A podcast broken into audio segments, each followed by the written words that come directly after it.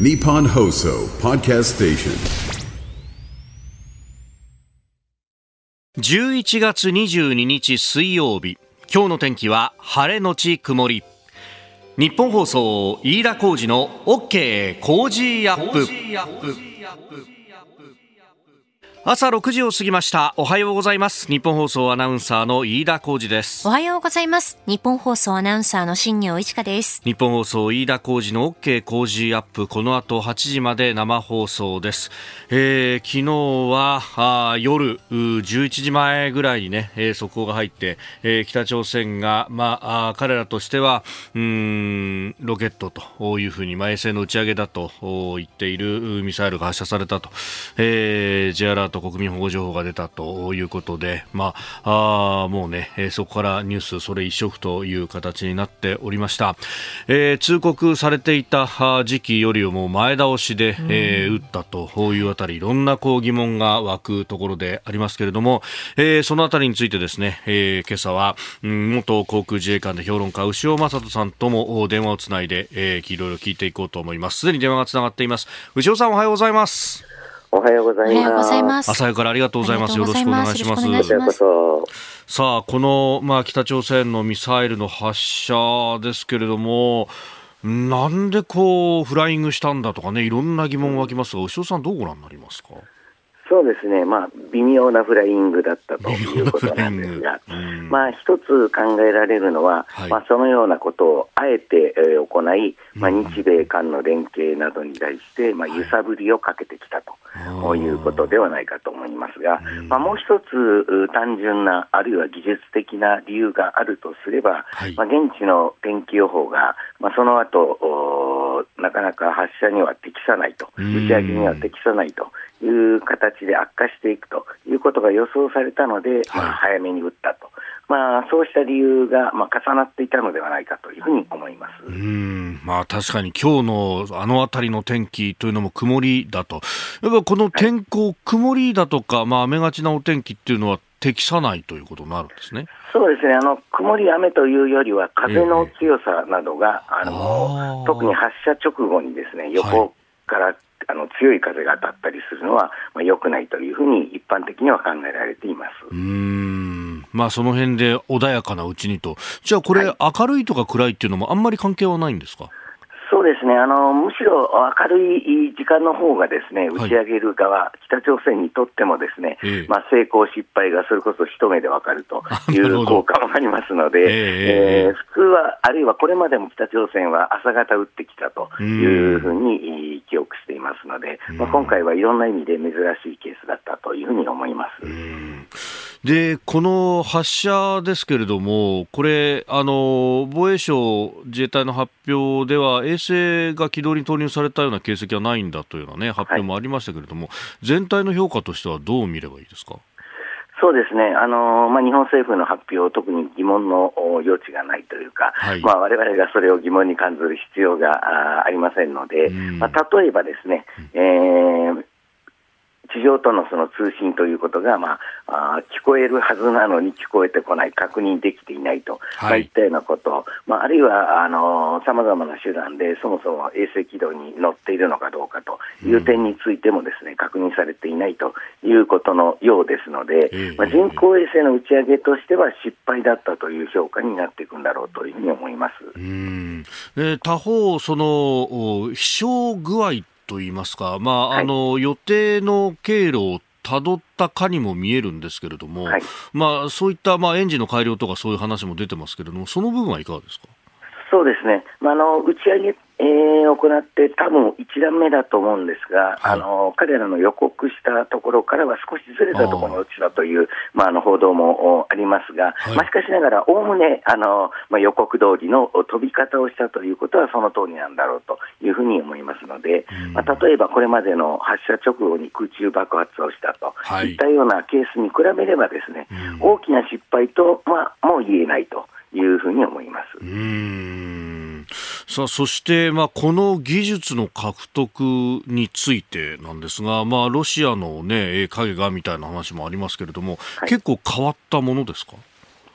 そうですね、まあ、あのお今回、まあ、広く報道されてきたように、まあ、北朝鮮の最高指導者が、まあ、ロシアに入ってですね、はい、まあ、首脳会談を行ったり、あるいはロシアの宇宙基地を、まあ、自分の目で、えーまあ、訪問して確認をしていると、まあ、いったような経緯もありますので、まあ、一定のロシア側からの技術支援、あるいは何らかの軍事的な支援といったようなものが、まあ、今回の打ち上げにつながっているということは、まあ、間違いないだろうというふうに思いますが、まあ、私たち忘れていけないのは、はい、あの岸田総理も会見でおっしゃっている通り、まあ、今回の搭載されていたものが本当に軍事偵察衛星だとしても、ですね、はい、えー、弾道ミサイルの技術を利用しているという時点で、国連安保理決議に違反をしているということなんですが、はい、まあ、仮にその行為にですね、えー安保理の常任理事国であるロシアが技術支援をしていたのだとすると、ですね、はい、これは本来、大問題なわけで、ですね、まあ、そうしたところもわれわれはあの見逃してはいけない。今回の重要なポイントだろうというふうに思いますうんもうこれは技術支援そのものが安保理の決議というか、制裁にも違反してくるということですね。そうです安保理決議を、まあ、自ら遵守し、そしてさせるべき立場の、うん、常任理事国がですね、はい、えー、決議に真っ向からその背いているということになるわけですので、まあ、重大な問題だというふうに思います。まあ、このね、えー、北のミサイルについて、まあ、あ一日夜が明けてまたいろいろ情報も出てくると思いますので、牛尾さん、大変恐縮なんですが、7時台もですね、ちょっとつながしていただいて、またお話を伺おうと思いますので、よろしくお願いいたします。よろしくお願いします。どうもありがとうございました。ありがとうございました。失礼します。えー、元航空自衛官で評論家牛尾正人さんとつないでこの北のミサイル発射についてまずは冒頭伺いましたこの後7時10分過ぎおはようニュースネットワークのゾーンでもまたお話伺ってまいります日本と世界の今がわかる朝のニュース番組飯田浩二の OK 工事アップ、えー、今朝のコメンテーターは数量政策学者高橋洋一さん。この後6時半過ぎからご登場です、えー、まずは米中首脳再び会談することで合意していたというニュース。そしてニュース7時またぎは、えー、衆議院予算委員会補正予算案の実質的審議が始まったというニュース。そして、えー、公明党の山口代表は今日から中国を訪問するというような予定も出ております。で7時10分過ぎおはようニュースネットワークのゾーンは先ほどつないだ牛尾正人さんと再び電話をつなぎまして、えー、北朝鮮のミサイル発射について改めて掘り下げてまいります、えー、7時30分ごろニュースプラスワン、えー、岸田総理アルゼンチンの次期大統領に祝辞を送ったというニュースについて、まあ、アルゼンチンの、ね、新しい大統領の、まあ、その政策なども、えー、聞いていこうと思います。でさらに7時40分過ぎここだけニューススクープアップ、えー、プーチン大統領がオンライン G20 首脳会議で演説へというういうニュースも取り上げてまいります。えメール、そして X、こちらです。メールアドレスは、コージーアットマーク 1242.com。アルファベットすべて小文字で COZY でコージーです。コージーアットマーク 1242.com。X のハッシュタグは、ハッシュタグコージー1242、ハッシュタグコージー1242です。この時間最新の株と為替の情報を外為ドットコム総研研究員の中村努さんに伝えていただきます。中村さんよろしくお願いします。はい、外為ドットコム総研中村です。よろしくお願いいたします。お願いします。えー、現地21日のニューヨーク株式市場のダウ平均株価は、前の日に比べて62ドル75セント低い3万5088ドル29セントへ取引を終えました。ハイテク銘柄中心のナスダック総合指数は84.55ポイント下がって1万4199.98でした、うん、えー、円相場は前の日の同じ時間帯とほぼ同水準の、えー、1ドル148円40銭付近で取引されています、はいはいえー、ドル円相場ですけれども、まず東京時間はですね、はい、えー、先週末から続く円買いの流れ、これを引き継ぎまして、一時147円の15銭前後まで、えー、約2か月ぶりの水準まで円高が進行しました。えー、その後も147円台での動きとなっていましたけれども、えー、ニューヨーク時間の午後に入ると、アメリカの長期金利が上昇したことでドル買いが持ち込まれました。でまた注目されていました10月31日、11月1日に行われた、えー、アメリカの金融政策会合 FOMC の議事録が公表されまして、はい、えインフレ鈍化の進展が不十分なら追加引き締めが必要となるえー、金利は当面景気抑制的な水準にとどまるとメンバー全員が予想しているなどとしまして、まあ、市場にはびこっていました。アメリカの利上げ終了でしたり、はい、えー、早期の利下げ開始の期待というのを牽制する形となりまして、まあ、これもドルの買い戻しの一因となりました。でまあ、先週末からドル売り円買いが続いていましたけども、はい。まあ、明日アメリカの感謝祭ということになりますので、えー、まあ、円買いの動きっていうのも一服したように見えています。うん。山村さん、これ、明日日本も祝日で、はい、まあ、金曜日は市場開きますけれども、まあ、飛び石のような形になりますよね、はい、これ、やっぱり商いとしては薄くなっていくんですか？そうですね、特にもうあのアメリカ勢は、この木曜日、金曜日は連休を取っていると見ていいので、えーはい、えー、そうなると、やはりもう今日から移動が開始されていると見られますので、まあ、そうなると今日東京時間終わった後ぐらいからはどんどん薄商いになっていくのかなというイメージになってしています。でそんな中でこの北朝鮮のミサイル発射とかもありました、はい、この地政学的なリスクが市場を揺らすみたいなことありますか、そうですね。あの、まあ北朝鮮のミサイルに関しましては、数年前にあの何度も何度もやっていたこともあって、あんまり反応はしないんですけれども、ただそれ以外のことで、ちょっと予想外のことが起きてしまったりすると、はい、えー、大きく反応してしまうということもあのありますので、要注意だと思います。なるほど、わかりました、はい、中村さん、どうもありがとうございました。はい、ありがとうございました。ここが気になるのコーナーです。スタジオ長官各紙が入ってまいりました、えー、北朝鮮のミサイル発射については3紙が一面トップであります。朝日、読売、そして産経。朝日新聞、北朝鮮が軍事衛星発射予告海域に一部落下、首相強く非難。えー、読売新聞北ミサイル発射人工衛星沖縄付近通過予告期間直前に軌道投入確認されず、えー、そして産経新聞北弾道ミサイル発射沖縄に J アラート太平洋へ通過と、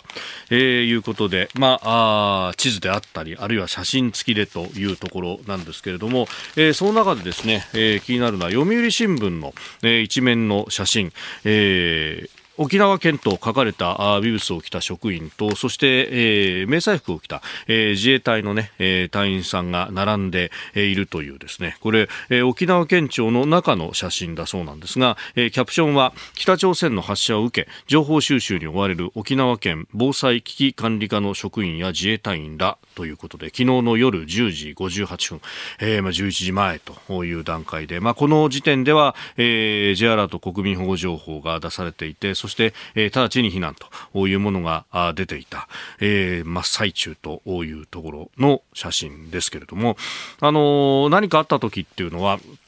えー、この連絡要員として、えー、自衛隊の隊員さんがもういち早く自治体のに駆けつけるというのはもうマニュアルとして決まってるんだそうで誰が行くっていうのもすでに決まっているというようなね、えー、ことも聞いたことがあります。あのまあ、連絡要員をまず派遣して、まあ、これ、え実際にね、うん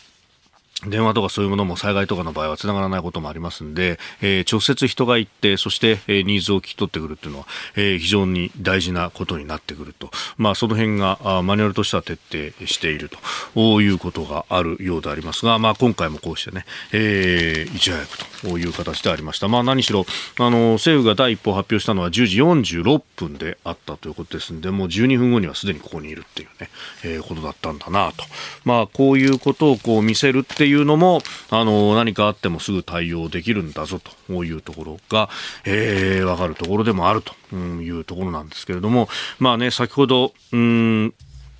あの、外為、えー、ドットコムのね、えー、マーケットインフォメーションの中でも、まあ、市場はもうすでに慣れっこになっているということはありますが、まあ、報道の部分は慣れっこになっちゃいけないんだろうなと。まあ、そういう意味ではですね、えー、他の新聞、えー、特に毎日新聞が一面トップが、えー、北朝鮮じゃなかったっていうのはちょっと驚きました。えー、毎日一面、イスラエル別の病院攻撃、ガザ12人死亡、700人孤立というニュースが一面トップとなってております。えー、それから、まあ、あ日経に関しては、まあ、経済についてが一面ということで、えー、労災多発先端技術で防ぐという、えー、JFE、まあ、これ製鉄所、あるいは三井化学、化学プラント、えー、リスクを検知していくということで、熟練労働者の不足を補うんだというニュースが一面トップのようです。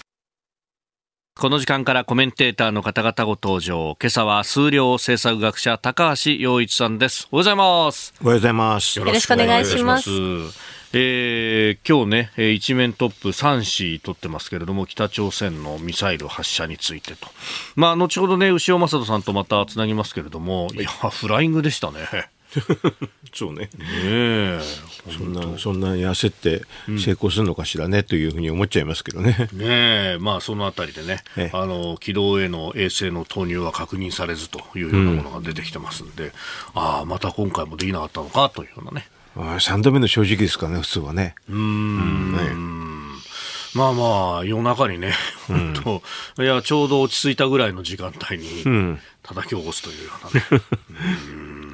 えー、ということで、まあ、後ほどこれも取り上げてまいりますが、まずは、えー、アメリカホワイトハウスのカービー戦略広報調整官、えー、米中首脳再び会談することで合意していたと。まあ、先週は、あ APEC を舞台とした、まあ、外交の1週間という感じでありましたけれども、米中首脳会談が終わって、まあ、その後、また会おうね、みたいなことは、一応は合意をしていたと。いつ会うかはまだ決まってないということだそうですけれども。いつ会うかと、場所とか。場所。うん楽器何も決まってんじゃん。うん、まあ、また会おうって言ってさ、なんかよくあるじゃないですか。あの、うん、じゃあね、またね、そうそうそうそう、それと近いんじゃないの、これ。ああ、うん、まあ確かにそうですね、場所、それからいつっていうのは全く出てこない。うん、まあ、それでよくあるじゃないですか、会った時また、また会おうと。またいつか。うん。うんまた今度よろしくお願いします、え確かにね。というぐらいの挨拶かもしれないですね。まあ、今回はね、国際会議のタイミングだったとはいえ、アメリカに行っているということを考えると、うん、どうなんですか、外交儀礼上は次は中国そうそう、中国なんでしょ、だから中国なんか国際会議あったかなと思ってね、そうそう、そうそう、どうどうなの？じゃあまたねって、See you again っていうか、そういうような感じでね、言ったのぐらいかなと思と思っちゃうくらいの話ですよね。だって場所と時期が分かんなかったら、はい、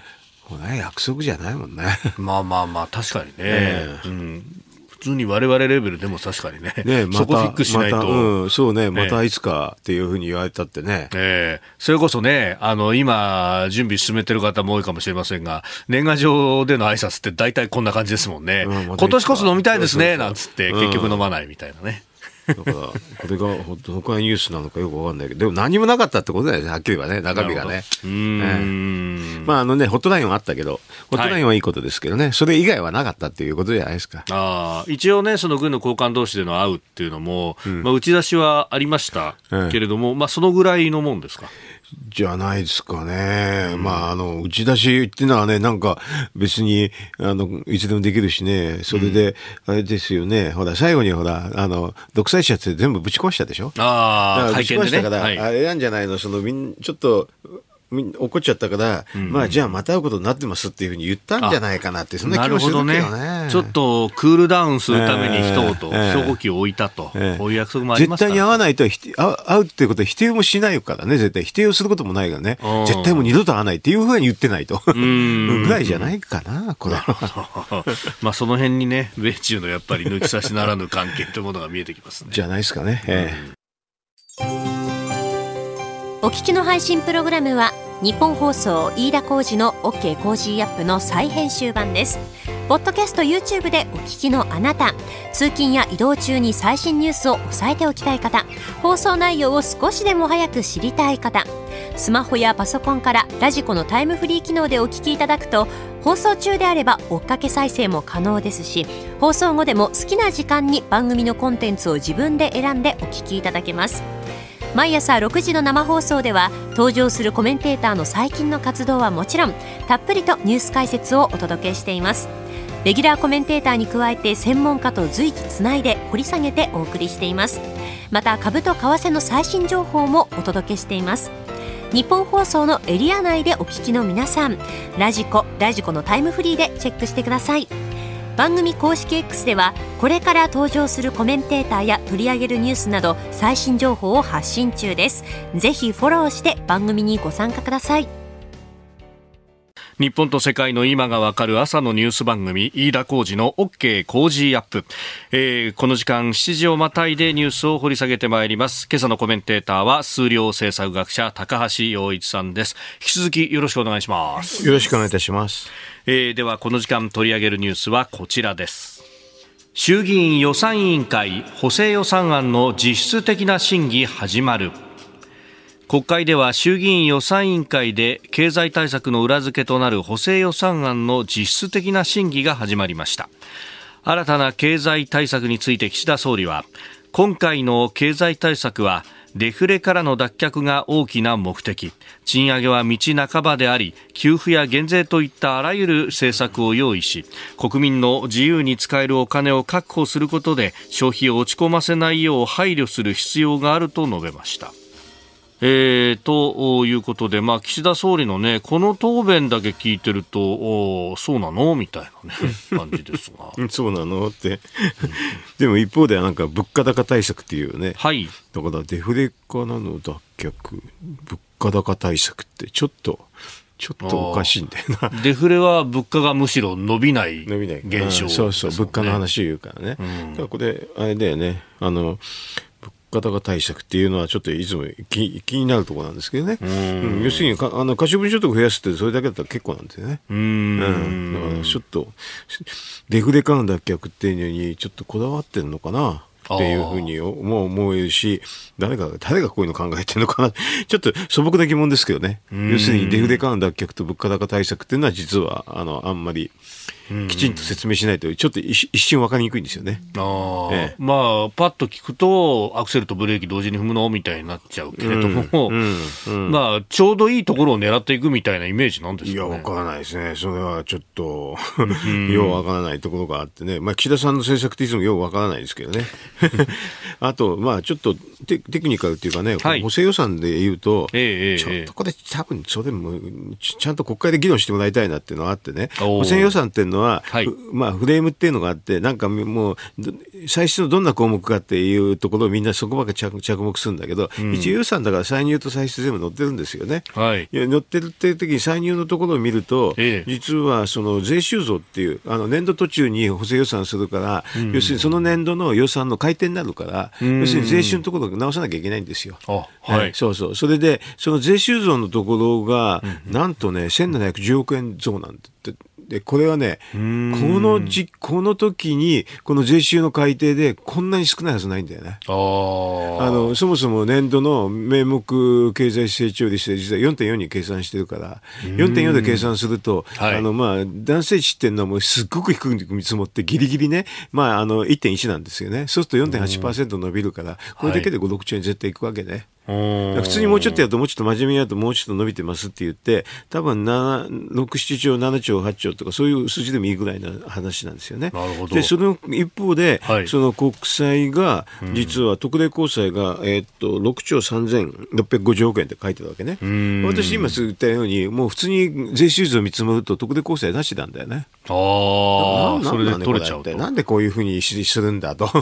まずね、その歳出の方の話はいいですよ。なんかいろんなのがあるのは。これはこれで別として、はい、この、それを賄う歳入の方の話が、ちょっとでたらめじゃないかと正直と思いましたね。はい、ここまででたらめするとね、うんうんうん、質問しないとおかしいね、誰かがね。おあの今ね、税収男性値の話がありましたけど、はい、まあ、あの今まで、まあ、デフレもあって、あんまり景気も良くなくって、うん、まあ、赤字企業は法人税払ってないとか、いろいろあったけれども、これだけ、まあ、あの名目で成長があったってことは、えー、そのお GDP の成長以上に税収は伸びるんじゃないかと。あ税収の残性値で、うん、あの、はい、その1.1っていうのは、ちょっともう、官僚的にね、ちょっと、出ための数字なんですけどね。あの、ま、マジに測ると2か3です。ああ、やっぱり、あの、経済成長以上に税収は伸びると。それはあの赤字企業が今おっしゃったようにね、はい、あの、だってゼロがね、ええ、払うんだから、男性値すごい伸びに決まってんじゃないですか。まあ今までそうですよね、払ってこなかった結果はだから2か3ぐらいなんだけど、あまあ、そこはさておいてもね、はい、そこはね、議論があるからさ、さておいても、うんうんうん、でも、ちょっと、1710億円っていうのは少なすぎる。超超単位に行かないとおかしいよね。まあ、誰が質問、あれかな、あの、興味持って、今日、あ、作ってんのは知ってます、財務省で。もう、へペラペラやってんだけど、はい、だから国会でこういうの誰がきちんと質問するかちょっと見てますよ。ああ、なるほど、なるほど。うん。うんまあね、確かに、その、為替がこれだけ変わっていて、まあ特にね、えー、海外に資産を持ってたりとか、輸出企業にとっては相当伸びてるはずだよね、という話でそもそも、あの、為替が円安になると GDP 伸びて、はい、それだけで増収要因ですからね。増増収要因ではもう、もうそんなの財務省にいたら、為替が安くなったら、すごく全体に増収が増えるってすぐわかるんですけどね。これなんかひどい計算だなと思いましたよ。この見積もりの段、見積もりとはいえね。はい、まあ、あの、はっきり言うと予算だから、この税収は見積もりだから、えー、まあ、見積もりなんですよって言えばそれだけなんだけどね。まあ、最終的に税収増えるとどうなるどうなるかっていうと、国債の発行額が減るから、減るだけなんで、別にすごい人畜無害といえば無害なんだけど、うん、でもこれちょっとひどいですね。うん、これ、これだけね、あの、交際を増やすっていうのは、やっぱり、えー、また財政規律が大変だみたいなことを言いたいか？らというふうに思うしか思えないね。これ普通の真面目なあの人の計算じゃないですよ、これ。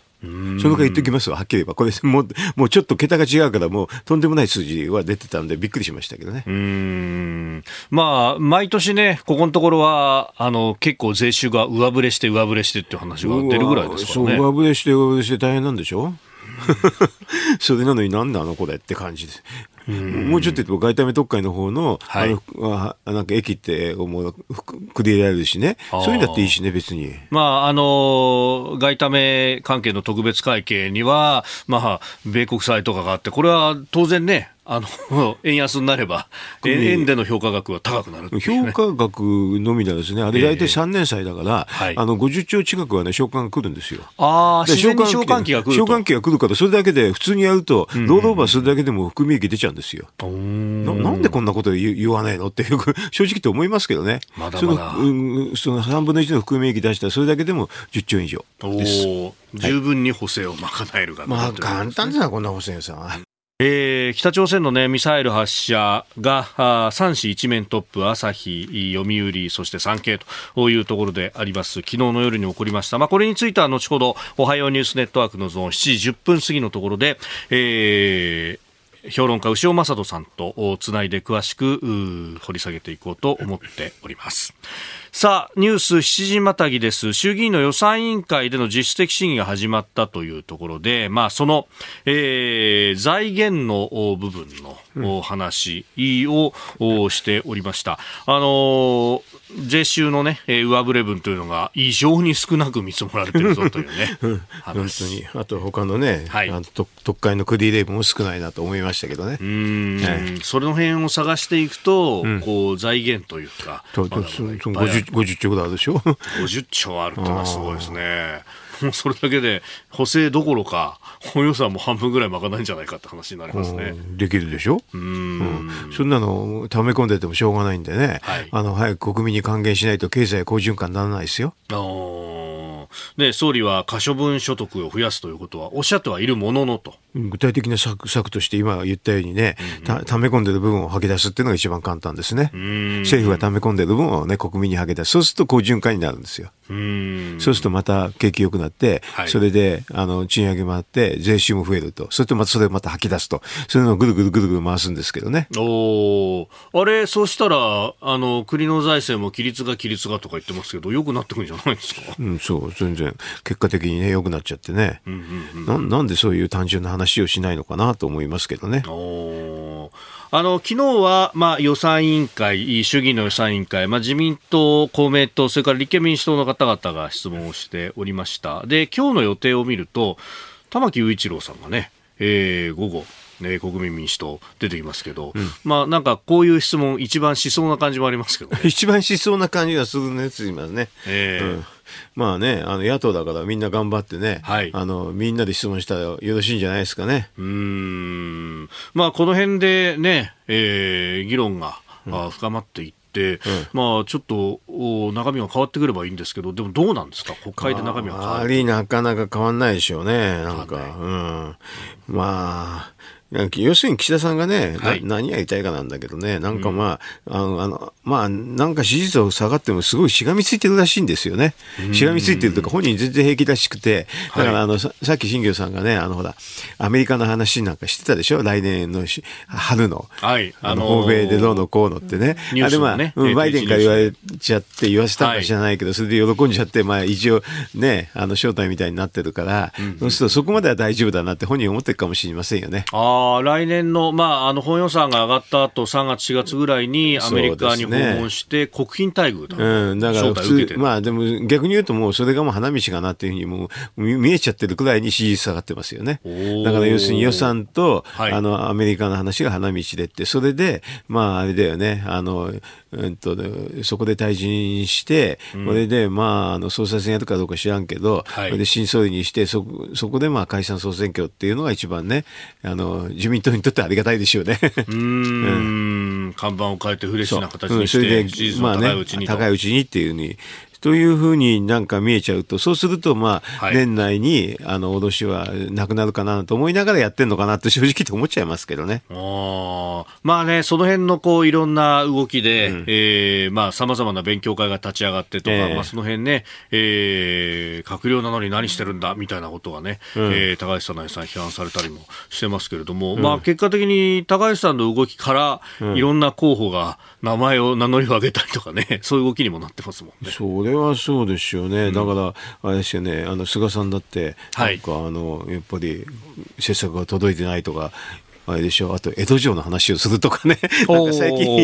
いろいろと言ってるじゃないですか。あのネットの番組とかでね、ね いろいろいろんなこと言ってるじゃないこう発言されてます。はい。そういう動きは、やっぱりね、非主流派の方はね、必ず出てきますよね。でも今回これね、ほら、主流派の方がやってるから、言ってみるとね、ほら、あの、還元問題ってあったでしょ。還元じゃないとか。あーね税収の上振れしたものを還元するええあれ財務省がもう本当にし仕掛けた罠みたいな話だから、ほう。だから、じゃあ、要するに麻生さんとか主流派の人がね、はいまあ、絶対容認ですよね。ああいうふうに、あの、あの、岸田さんのね、はしごを外してるのはね。だから、それで主流派が外してるからってんで、まあ、あの、非主流派の方の人もね、はいもうそそれでいいなら、そう、そうなのって感じでやってると思いますよ。うーん。いや、主流派と言いながら一枚岩でも何でもないってことですか？いや、これはもう無理だしよ。この支持率じゃ。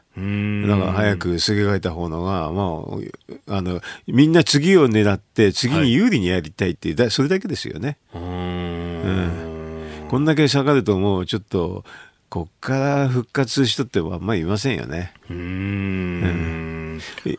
下手すると自民党の支持率上がってくるともう本当に収集つかなくなるんでね。ああ、まあ、これでゲアとかそういうことになったらまずいと。だったら変えるみたいなことになってますか、自民党支持率もちょっと下がりかけてるんだけどね。要するに内閣支持率下がってて自民党支持率が下がってない時が一番買いやすいんですよ。うーん。今はまだその状態？いや、ギリギリギリギリ危ないですね。もうね内閣支持率も下がってるのは間違いないけど、自民党支持率もちょっと下がってきてるから、ちょっとか、いや、そこ抜けるとやばいですね、これね。えー麻生さんの時と同じになっちゃうかもしれない。2009だからいや年の政権うんそうそう、野党が強くないからっていうだけで、はい今持ってるだけですよ。あーさあ一方で、まあ、あの与党のもう一方の一角、公明党ですが、山口代表は今日から中国訪問ということだそうです。ねえ、池田先生が、池田大作さんが、あー15日に亡くなっていたと、亡くなってた18日に発表された。で確認に行って、また指示をもらってくるのかなって思っちゃいますけどね。うんまあね、ここっちはこっちで、まあ、その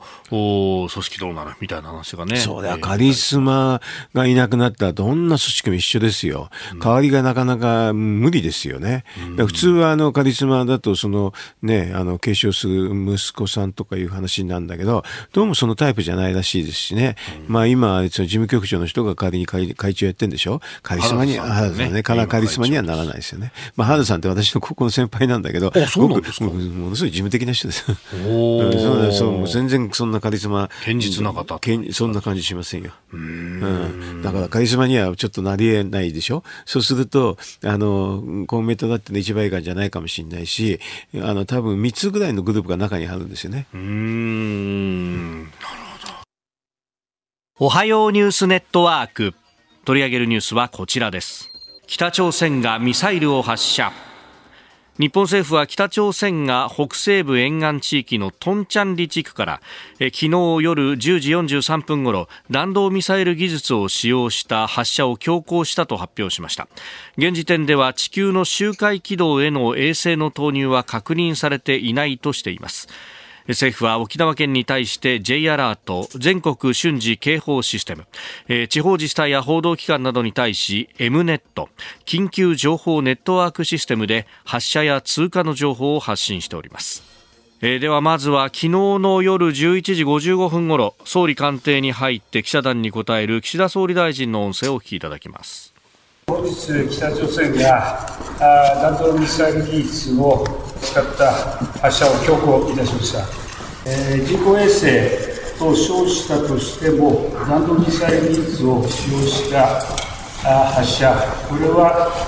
明らかに関連する、えー、国連決議違反であります。また我が国の国民にとって、えー、この安全に関わる重大な事態です、えー、北朝鮮に対してはすでに厳重に抗議をし、最も強いこの口調で非難をいたしました。えー、総理の音声をお聞きいただきました。いや高橋さん、昨日の夜のね、11時前というタイミング、すごいタイミングですね。うん。いや予告していたよりもね、前でしたもんね。どうしてなのかよくわかんないです。ねまあでも、このね、あの、日本の発表によると、衛星の投入は失敗しているというか、まあ確認されていないと。二つに分かれて、一個はどっかに起こって、もう一個はどっかに起こってってはっきり言ってるってことは、軌道にはないってことでしょ？なんでしょうね。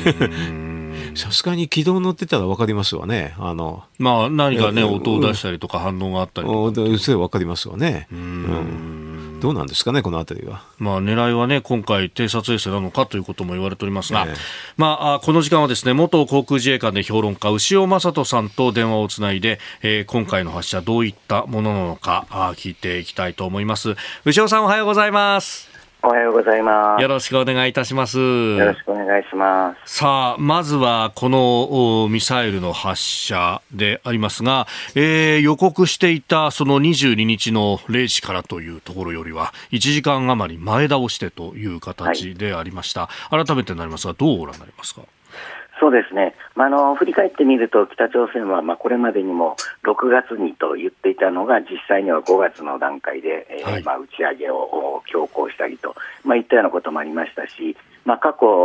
政府高官の発言として、えー、事前に通告をする必要はないという、まあ、教鞭も語ってきた国ではあるんですが、はい、まあ、あえて今回ですね、自ら設定した予告の期間から、まあ、微妙に1時間今日前倒しをしているということには、まあ、おそらく何らかの北朝鮮なりの理由があったんだろうというふうに思います。うん。その理由の部分ですけれども、まあ、現時点、情報限られる中ですが、どういったことが考えられますか？はいまあ、北朝鮮としてはですね、まあ、日米韓の今回の連携、えー、特にそれぞれの防衛当局のその準備などの、まあ、いわばあ裏を書いてですね、はい、えー、まさかこの時間に撃つとは思ってなかっただろうというふうに、まあ、彼らとしては考えている節があるというふうに思いますし、まあ、それ以外に、えー、天候気象条件も影響しているとすればですね、はい、例えばこのままあと1時間今日待っているとですね、えー、えー、強い風が吹くといったような、まあ、打ち上げには適さない、えー、天候になることを恐れたといったような側面もあった可能性はあると思います。うんでこのね、あのー日本政府の発表によれば、衛星が軌道には投入確認されていないということで、はい、えー、ありました。これをもって失敗と言えるのかどうか、この辺の評価っていかがですか？そうですね、まあ、あの彼らが主張する通り、軍事偵察衛星、まあ、それを打ち上げたということ、その側面から見ればですね、まあ、失敗だったと、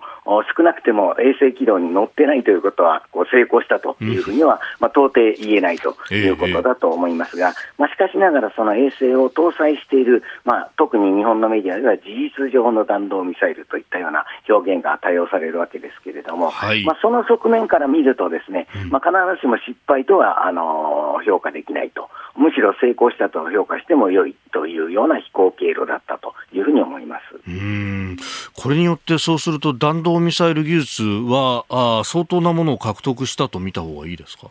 そうですね。あの特に今回の彼らが主張する人工衛星の発射という側面だから見ても、はい。まあ今年の過去2回、えー、それぞれ、えー、1段目、2段目、えー、2段目、3段目でしたっけね、エンジン部分の、まあ、不具合だというふうに彼らが発表していると。い。う、はい、その問題自体は、まあ、解消された可能性があるわけですので、えー、技術としては進展をしているというふうに考えるべきだと思います。うん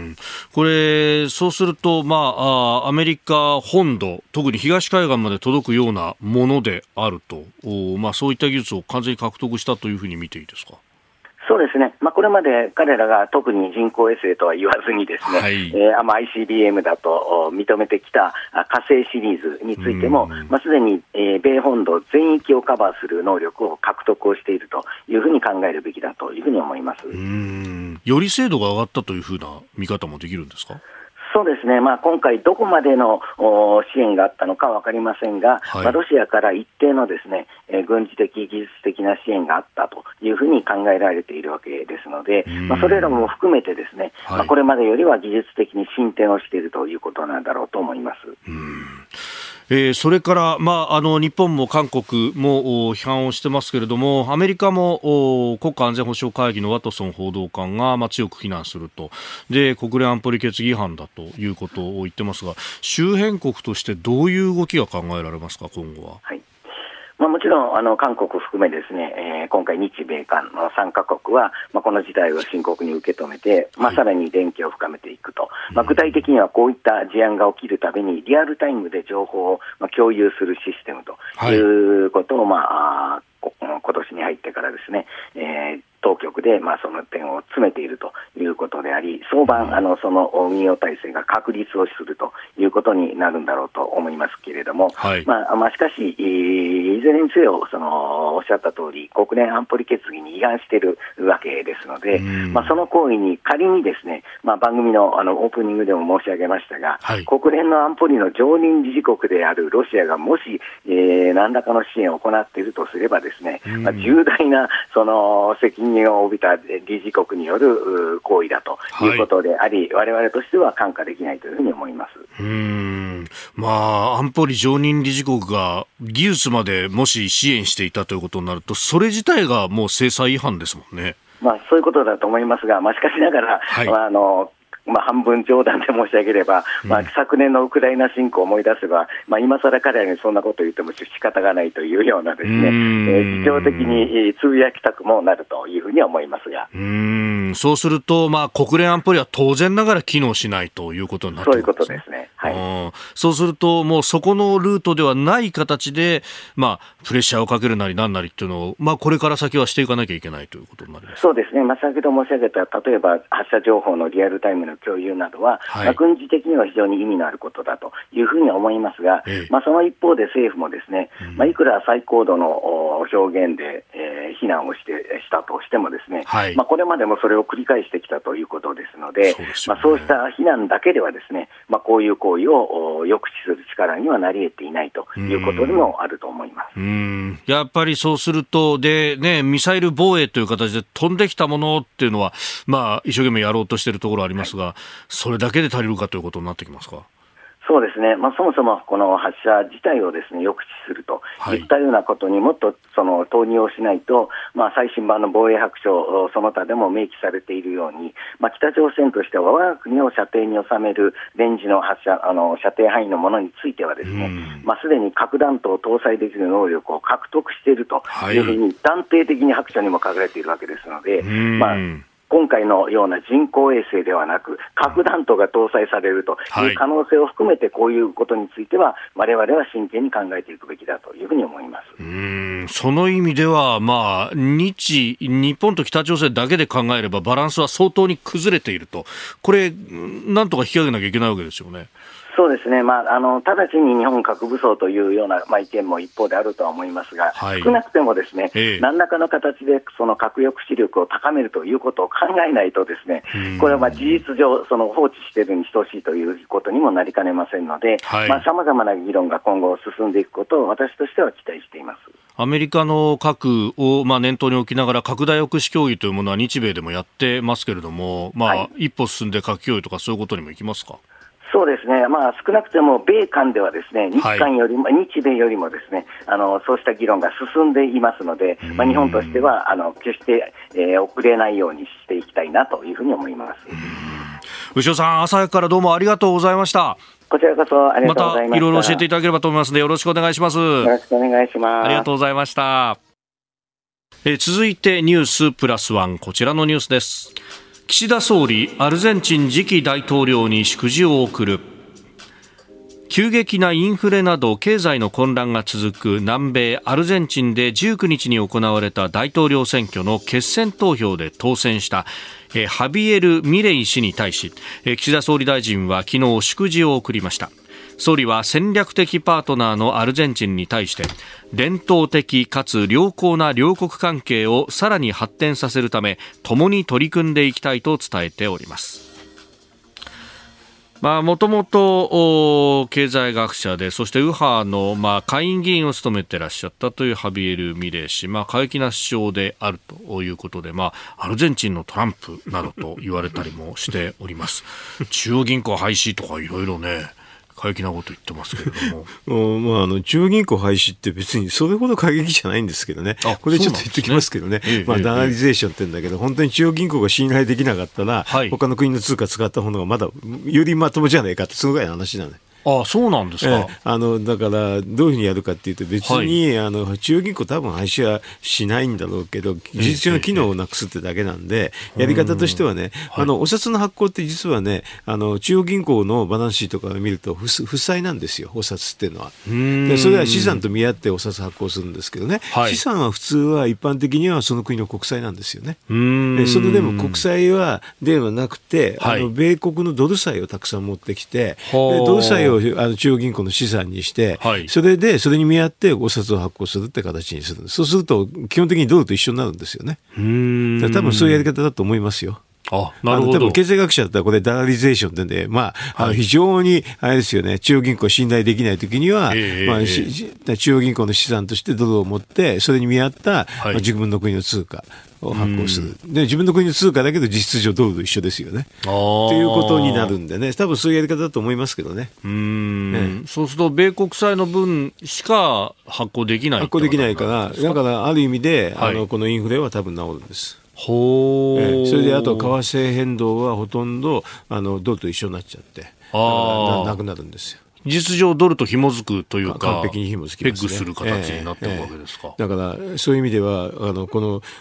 多分ここの状況だと、年率140%だと、はい。まあ、もちろん供給力が低くなってるっていうのはあるんだろうけど、ええ。まあ多分お札吸いすぎてんだと思うんでね、そうするとそこのところは治りますね。おーある種の引き締めみたいになるんですか引き締めといえば引き締めです。だって今は出しすぎちゃってる出しすぎちゃってだからそれをちょっとどうやって直すかって話なんでね。えーこれで直せって言っても、もう今まで出しすぎた人に直すってのは無理なんでね。それだったらもうこの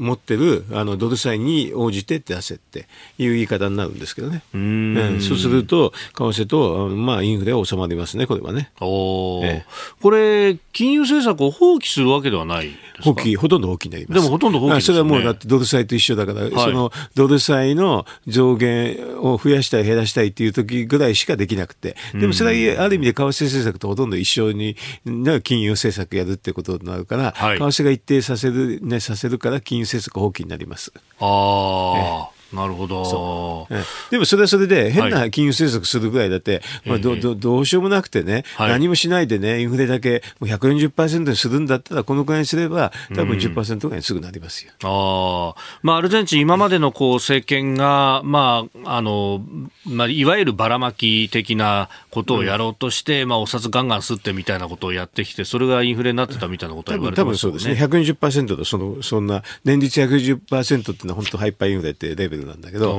それは多分そうでしょうね。だからそれを直すにはこう、これが一番簡単は簡単です。うーん。まあ、ある意味、こう、政治に影響されないような形で、しっかり経済政策やっていきたいっていう、そう意味ですか？ああだ結構だから、これはそんなに変な政策ではないです。こここだけを言えばね。なるほどああと他に移民もなくすとか言うんだけど、これはお隣がブラジルでしょ、ええブラジルの方は左派政権だから、そっちに移民がずっと行くでしょ、それも合理的は合理的ですね。これ結構、あの左派政権の方移民受け入れ OK なんだけど、はいこれをダメにしたらどうせ全部アルゼンチンからブラジル行きますわね。だからおーもう、それブラジルすごい大変になりますけどね、これね。これでもアルゼンチンとしては、まあ、結構農業大国でもありますよね。ね人手がそれで足らないとかいうことにならないんですかね。そこにはなるかもしれないけど、まあ、ええどうなのかしらね、そこは一方で、あの移民の入ってくる時はいの社会不安というか、そっちの方のマイナスを、まあ、考慮してるんじゃないですかね。うーんだから意外にね、激しいようだけど、はい意外に合理的なところはありますね。おーなんかね、この廃止とかなんとかとか、省庁も全部廃止するんだとか、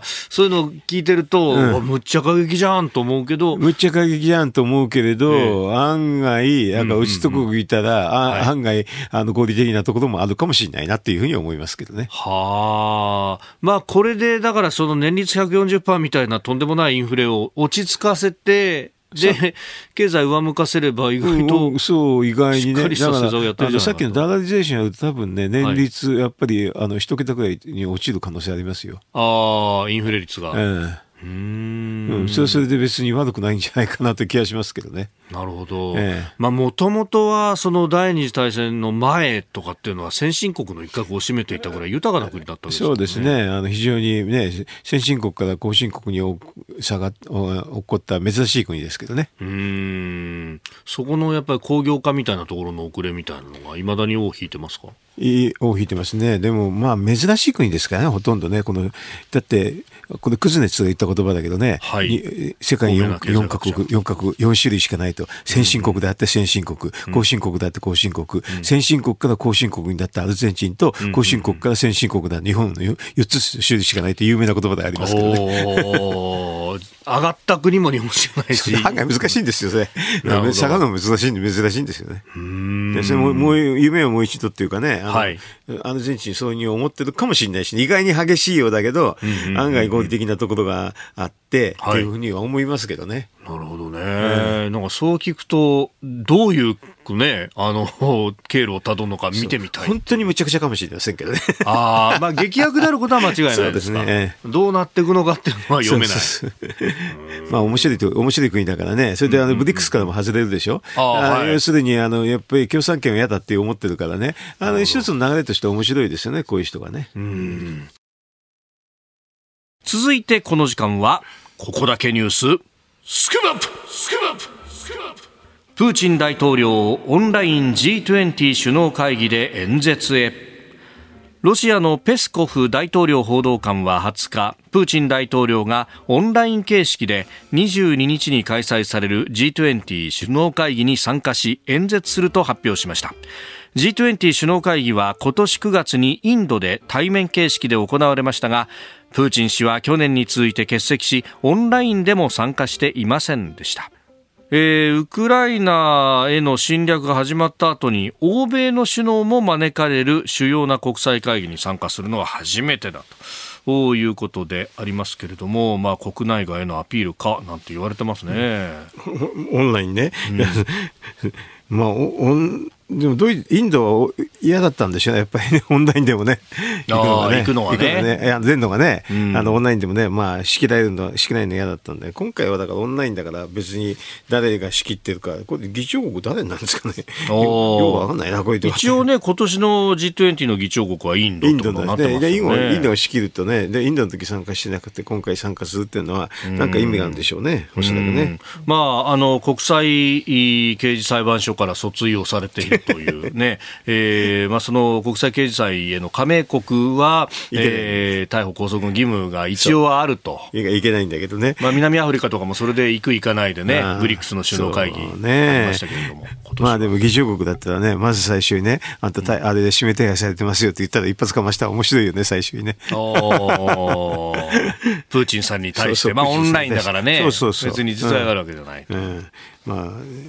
あ、あれ、ウクライナの方はちょっとみんな忘れちゃっってね、はい。あの今、最近中東があれになっちゃって、そうですね。イスラエルとハマスね、それがあのニュースが中心になって、うん結構、あれでウクライナの話がニュースに出ることは少なくなっちゃいましたけどん。ね。でも今、あれ冬と入るとこだから、ぬかるみがあっても、なかなか戦争するの大変でしょうね、おそらくうね。ん。ええ。なんかね、反転攻勢がどこまでっていうのの評価が、まあ、ヨーロッパの中でも、えーうまくいってないんだという指摘があったりも。まあ明らかにあれですよね、膠着状態に近いのはその通りでしょうけどね。まあ、軍側はね、膠着状態だといい、そして、えーゼレンスキー大統領は、いやいや、膠着じゃないんだというようなね、ちょっと路線対立があるのか、みたいな報道もされて。でも圧倒的に勝ってなくてね、はい。反転攻勢がうまくいってないのは間違いないですね。うーん、まあ、本来は、ねえー南部のドニプロ川ってところを越えて、えーえー攻勢をかけたい、でもそこ、川は越えたけれども、まだそこまでは行っていないみたいなね。このままこうなると、それでアメリカの方もね、支援が先細りになりそうですよね。そうするとなかなかウクライナも大変ですね、正念場ですよね。このアメリカの、こね、議会のねじれから来るウクライナ予算の問題っていうのは、いや、これは、続それにイスラエルが加わっちゃったんでね、はい。あの、ますます、あれですよね、あの、ウクライナに、ウクライナは欧州で任せたって話になりがちですよね、これはね。んまあ、あの直近、オースティン国防長官があキーウ訪問してということがありましたけれども、まあ、その後、支援国会議に出るんだと、まあ、ここでは、いや、アメリカもやるけど、ヨーロッパ頼むよみたいな話そになってるんですかね。うそうでしょう、ヨーロッパでしょう。だからアメリカは新共産が結構難しいってことになると、今までの既存のね、あの話で、あの、米、アメリカ軍は多少は対応するでしょうけどね、新共産来ないとやっぱり苦しいですよね。うーんまあね、その辺で、そのね、えー他の国もなんとかやってくれとか、あるいはアメリカ国内もこうウクライナだとかイスラエルにこう武器を出すと、自分のところの武器が足らなくなるみたいな話も出てきてますね。そうですよ。まあ、あの、何でもそうですけどね、はいでもゆ日本から見るとね、台湾有事になった時にどうするのって話ですよね。なんかこういうのはやっぱりあの先のね、優先権があるから、はいそっちの現時にやってる方が非常に優先されるでしょうからね、まあ台湾は非常に焦るんじゃないですかね。うーんまあ、ここでね、アメリカ、東アジア方面が手薄になっては困るぞと。いや、さすがに3周目作戦って無理ですよね。本当に。だから、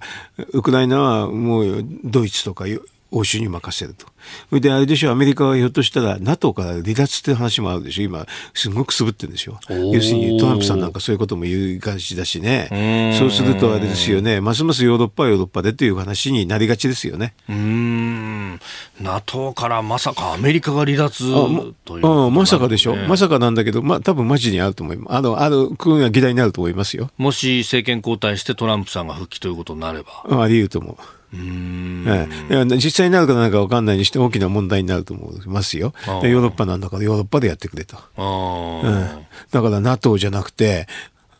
なんでね、ノースアトランティックがなくなっちゃうんですけど。うーんまあよ、そうなると、今度は EU が経済統合だけじゃなくてと、そうそうそう。それで、欧州軍的なうん EU。な、EU でやれば、まあ、それそれでね、アメリカと、まあ、カナダが抜ければ、それはそれで一つのね、やり方ですよね。ああ、まあフランスなどはね、昔からこう欧州軍構想みたいなものを言ってたりもしますが。うはまあ、そんな変な話じゃないんですよね。ーん。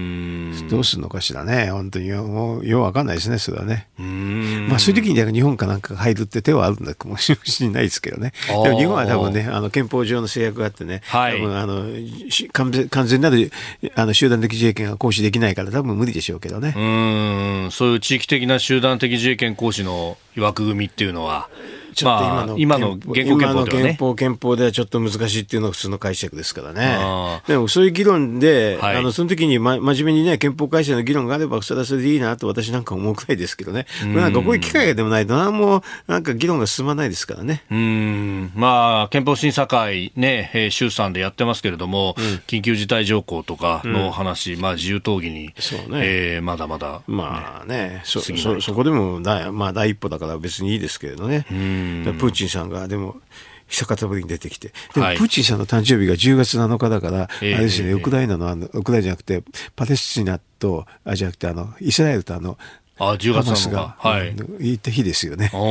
久しぶりだな、プーチンさんがそれでこういう国際舞台に出ると。だからそうですよね、あの中東に関してっていうのも、まあ、G20 だったら議題にも上がる上がりますね、えー、どうすんのっていう話でね、でもだ、あれでね、プーチン、ロシアの周りがなんかきな臭いですね、ウクライナでしょ、それとあと、まあちょっとロシアじゃないかもしれないイランの色のついた、まあ、今度のハマス、はい、それとあと、この極東の方で中国って、だだからこのブリックスのあれですよね、メンバーの人たちの周りね、えーと、中国、ロシア、あとイランの周りっていうのがちょっとね、きな臭くなりますね。うんまあ、ほぼそういう意味では当事国なわけですもんね。そうですねだから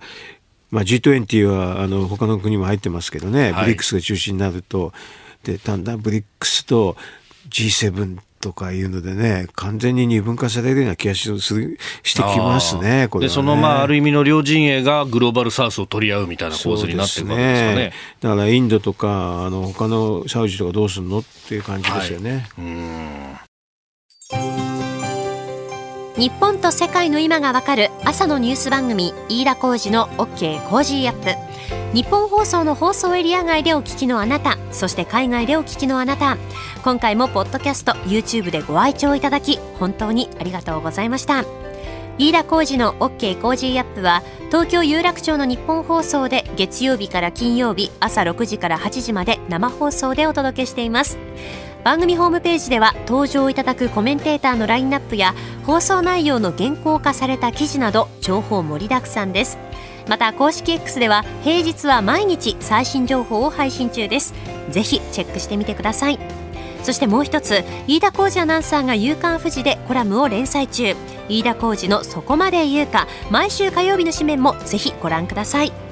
日本と世界の今がわかる朝のニュース番組飯田浩二の OK コージーアップ。忙しい朝そして移動中ニュースを少し深く知りたい時ぜひ AM、FM、ラジコはもちろんニッポン放送のポッドキャスト YouTube でチェックしてください。